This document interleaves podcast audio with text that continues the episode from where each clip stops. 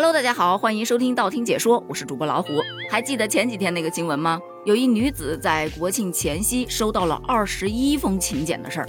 当时呢，很多网友就说了，这哪是请柬呢？这就是红色的罚单呢。而在这期节目的评论区，有网友就开始讨论了：我们这随礼都是一千起步的，你们那儿多少啊？我看了一下，最低的应该是两百。但是我今天在新闻上看到一个五十的。而且是五十封顶。事情是这样的，今年七月，河南将省内的二十个地区确认为全省婚俗改革实验区，集中整治高价彩礼、攀比随礼等不正之风。我真的觉得这个改革很有必要，因为现在很多地区还在因为彩礼啊、份子钱啊、婚闹等因素，导致结个婚越来越难，附加了很多很多的条件，要房子、要车子、要排场。哎呦，太多了，整得现在年轻人结个婚真的苦不堪言，有的还背上了贷款。针对于网上的这种呼声，近日国家多部门联合印发了《开展高价彩礼、大操大办等农村移风易俗重点领域突出问题专项治理工作方案》，专门来整治这些陈规陋习。那他是怎么做的呢？首先，针对大操大办，那就来一个统一操办标准。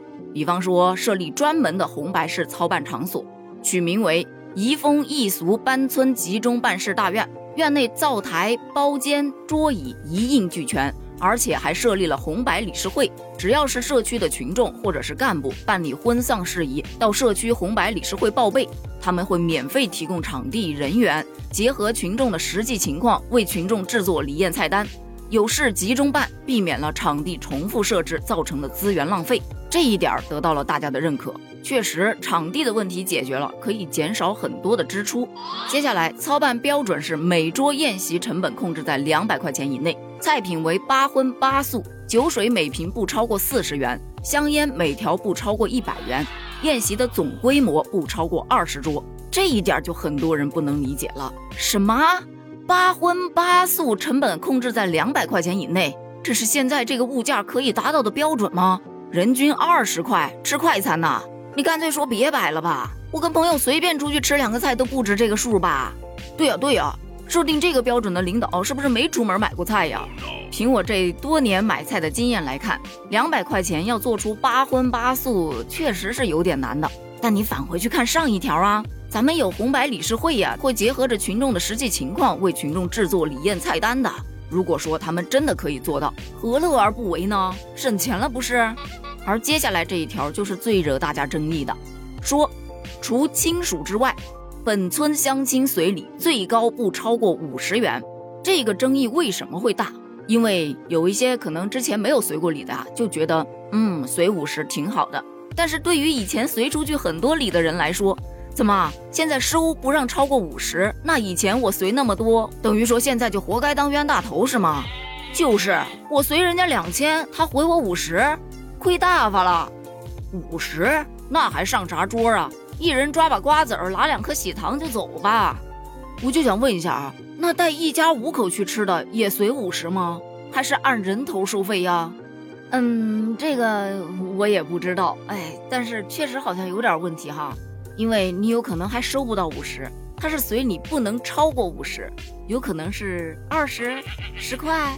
调侃归调侃啊，大家反对的声音确实是挺大的。但是你换个角度想一想呢，对于每个家庭来说，周勤打理确实是一笔大开销，而国家有注意到这一个方面，并且想要去改变这种现状，采取了一些行动。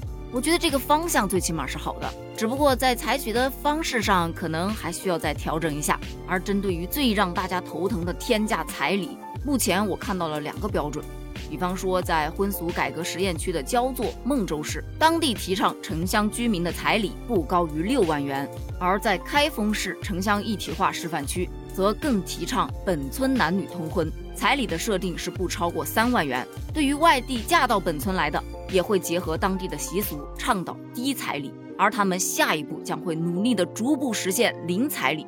这一举措其实也有两个声音，有的会觉得改革的好，改革的妙，改革的呱呱叫，降低彩礼可以在一定程度上改善婚姻的一些环境，在成熟的时候推行，没准儿还能提高结婚率呢。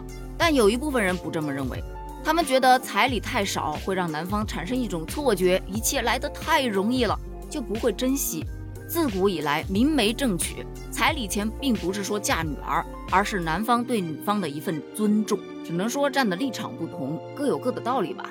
反正彩礼这个东西毕竟是老祖宗传下来的，属于是个仪式感了。但把它作为一种交易去天价索要，确实是不太合适的。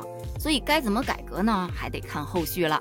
那么今天的问题就来了，你对于河南此次的婚俗改革有什么样的意见和建议呢？欢迎在评论区留言哦，咱们一起讨论一下。拜拜。